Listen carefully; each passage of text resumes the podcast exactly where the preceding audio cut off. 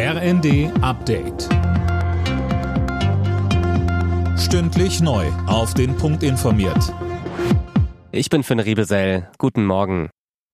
In Dubai soll heute die Weltklimakonferenz nach knapp zwei Wochen zu Ende gehen. Eigentlich, denn es gibt immer noch Unstimmigkeiten bei dem Beschlusstext, Tom Husse. Ja, genau den neuen Entwurf haben Deutschland und die EU abgelehnt. Von einem verbindlichen Ausstieg aus fossilen Energien ist in dem Text nämlich nicht die Rede.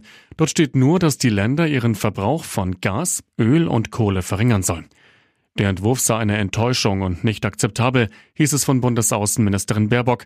Auch von Klimaschützern kommt massive Kritik. Es ist durchaus möglich, dass die Konferenz verlängert wird. Der Weg für eine neue Regierung in Polen ist frei. Das Parlament hat den proeuropäischen Donald Tusk zum künftigen Ministerpräsidenten bestimmt. Zuvor hatte der amtierende Regierungschef Morawiecki im Parlament die Vertrauensfrage gestellt und war gescheitert. Heute soll Tusk eine Regierungserklärung abgeben. Bereits morgen könnte sein Kabinett dann verteidigt werden. Im Ring um den Haushalt fürs kommende Jahr gelingt den Ampelspitzen kein Durchbruch.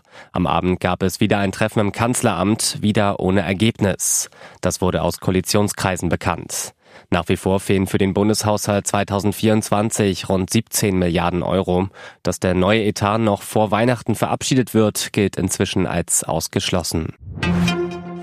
Barbie und Oppenheimer sind die Favoriten bei den Golden Globes. Barbie ist in neun Kategorien für den US-Filmpreis nominiert, darunter als beste Komödie. Acht Nominierungen gehen an Oppenheimer, unter anderem als bestes Drama. Alle Nachrichten auf rnd.de